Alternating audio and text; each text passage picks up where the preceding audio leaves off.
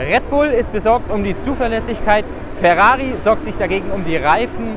Lewis Hamilton, der beschwert sich über seine Sitzposition in seinem Mercedes, was die Ingenieure zum Kopfschütteln bewegt. Und die FIA, die vergrößert die Startboxen vor dem Grand Prix in Australien. Ich würde sagen, lasst uns tiefer ins Detail gehen. Das Ganze machen wir in einer neuen Folge Hauptsache Königsklasse.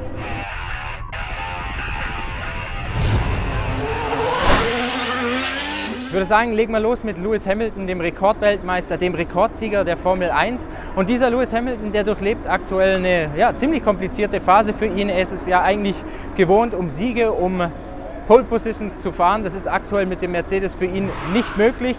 Hamilton, der feiert ja hier so ein kleines Jubiläum. Vor zehn Jahren, also 2013, da hat er in Australien seinen ersten Grand Prix für Mercedes bestritten. Und wie ich gesagt habe, er durchlebt aktuell eine schwierige Phase. Das liegt natürlich einerseits daran, dass Mercedes meilenweit von Red Bull entfernt ist, so im Renntrim eine Sekunde oder sogar noch mehr. Und zum anderen liegt es daran, dass Hamilton ja das Vertrauen ins Auto fehlt, dass die Wahrnehmung ins Auto fehlt und da speziell ins Heck. Lewis Hamilton, ein paar positive Fakten hat er dann doch für den Mercedes W14 parat. Er sagt, das Auto ist berechenbarer geworden als im letzten Jahr, was vor allem daran liegt, dass das Bouncing deutlich geringer geworden ist, beziehungsweise eigentlich nicht mehr auftritt. Seine großen Probleme, die betreffen das Heck. Da fühlt Hamilton sich nicht wohl damit. Es klebt nicht so auf der Straße, wie er das gerne hätte. Und Hamilton, der hat da diese Problemzone identifiziert. Er sagt, die Sitzposition, die passt ihm in diesem Mercedes nicht und deshalb würde er jetzt auch im Vergleich zu George Russell gerade straucheln. Was bedeutet es mit der Sitzposition? Hamilton hat in seiner Medienrunde am Donnerstag in Australien ausgeführt, dass das Cockpit des Mercedes etwas weiter nach vorne, also Richtung Vorderachse, gerückt sei im Vergleich jetzt zu den Konkurrenzprodukten. Bei Mercedes hat man präzisiert, hat gesagt, ja, das stimmt. Cockpit ist um etwa 5 cm näher an den Vorderrädern dran als beispielsweise bei Ferrari oder Red Bull. So generell erlaubt das Reglement da einen Spielraum von 10 mm.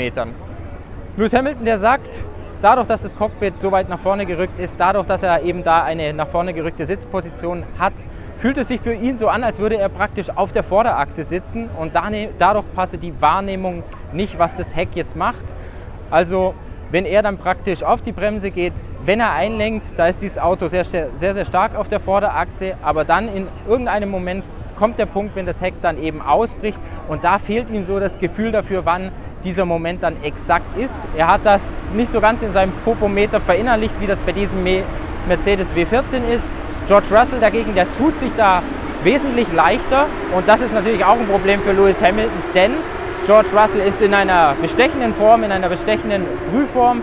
Er hat Lewis Hamilton zweimal in der Qualifikation geschlagen. Er ist in Jeddah auch vor ihm ins Ziel gekommen. Und natürlich ist das für Lewis Hamilton ein Problem, wenn der Teamkollege schneller ist und wenn er sich selber nicht so wohl im Auto fühlt.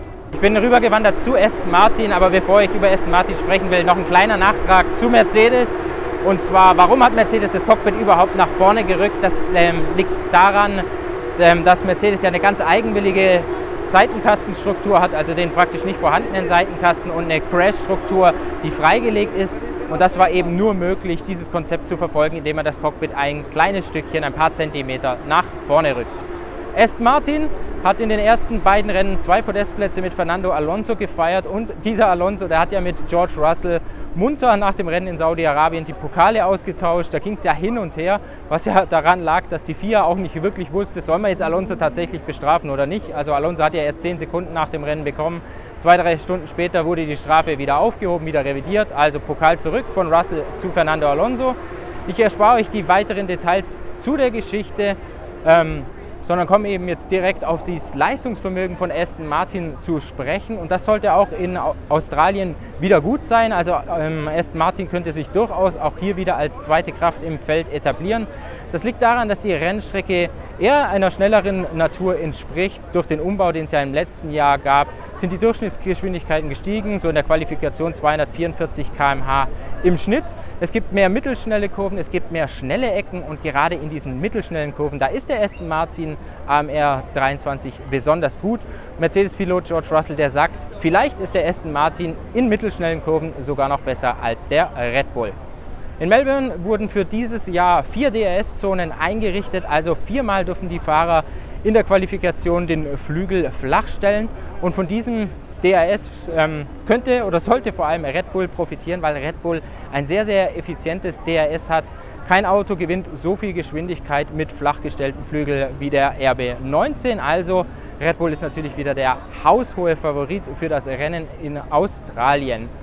Max Verstappen und Sergio Perez, die haben ja Red Bull in den ersten beiden Rennen jeweils mit einem Doppelerfolg beschenkt. Jetzt in Australien fährt das Team sein 350. Rennen und es müsste eigentlich schon mit dem Teufel zugehen, wenn Red Bull nicht wieder einen Erfolg feiert. Aber das Team, das hat so ein paar Schwachstellen ausgemacht, die jetzt nicht unbedingt den Speed betreffen, sondern die Zuverlässigkeit und diese Zuverlässigkeit, die Standfestigkeitsprobleme, die bereiten den Ingenieuren wirklich Kopfzerbrechen. In Bahrain, da hat man sich ja mit einer überhitzenden Kupplung gequält, jetzt gerade gegen Rennende. In Jeddah zuletzt, hat ja, die Antriebswelle bei Max Verstappen in der Qualifikation erwischt. Ähm, es wurde jetzt viel gemutmaßt in der Zwischenzeit, ob Red Bull beim Getriebe speziell in eine extreme Richtung gegangen ist. Die Ingenieure, die verneinen das, sie sagen, wir haben das Getriebe, wir haben die Antriebswellen aus dem letzten Jahr übernommen, einfach um Kosten zu sparen. Bei Red Bull vermutet man eher, dass die Zuverlässigkeitsprobleme daher rühren, ähm, von Seiten der Zulieferer oder von Seiten des Qualitätsmanagements. Ähm, von Seiten von Red Bull heißt es, eben weil der Saisonstart Bahrain, Jeddah und gerade Australien eben doch weiter weg liegen, musste man viele Teile früh auf Reise schicken und da könnte es eben dann zu dem Fall gekommen sein, dass beim, bei der Qualitätskontrolle eben nicht alles gepasst hat oder jetzt auch bei der Kontrolle der Zuliefererteile. Red Bull hat für das Rennen hier in Australien ein paar kleinere Updates aufgelegt. Die Ingenieure, sie modifizieren beispielsweise den Frontflügel und sie haben auch so im Bereich rund um die Hinterradbremsen gearbeitet. Das Geheimnis des Red Bull, das hat noch keiner so recht entschlüsselt, also weder Ferrari noch Mercedes. Das heißt ja bisher nur, dass der Red Bull eben extrem tief eingestellt werden kann, also mit einer sehr geringen Bodenfreiheit gefahren werden kann, ohne dass das Auto jetzt in Bouncing verfällt oder Probleme haben würde, über die Bodenwellen zu kommen.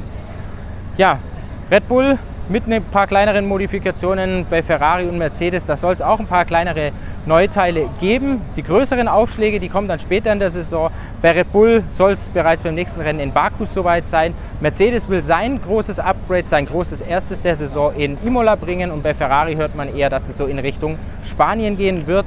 Und bei Ferrari will man so dem aktuellen Konzept eigentlich treu bleiben. Also es wird jetzt da nicht äh, stark davon abgerückt, was ja beispielsweise Mercedes dann tun wird.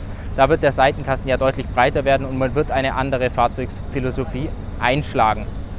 Was an dem Red Bull besonders ist, ist eben, dass er tief gefahren werden kann. Man sieht es auch, dass das Auto auf den Geraden schon bei relativ geringen Geschwindigkeiten stärker mit der Planke aufsetzt. Da wundert sich die Konkurrenz, die sagt, ja, wenn wir so fahren würden, dann würde bei uns die Planke, die Schutzplanke am Unterboden deutlich stärker abnutzen und auch so stark abnutzen, dass wir eben nicht mehr konform, sind mit dem Reglement. Red Bull ist das jeweils, der Red Bull RB19, der entspricht den Regeln und die Konkurrenz, die sucht eben da nach dem Geheimnis, nach den vielleicht vielen Geheimnissen dieses Autos. Ferrari ist jetzt für Melbourne weder pessimistisch noch optimistisch eingestellt. Äh, Charles Leclerc sagt, auf eine Runde sollten wir wieder ganz gut sein.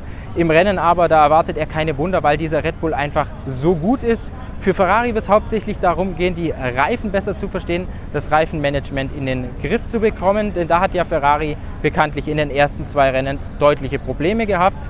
Probleme könnten wieder auftauchen, denn im Vergleich zu Bahrain und Jeddah ist, sind die Temperaturen deutlich geringer, so 15 bis 20 Grad Außentemperatur. Am Freitag könnte es sogar regnen.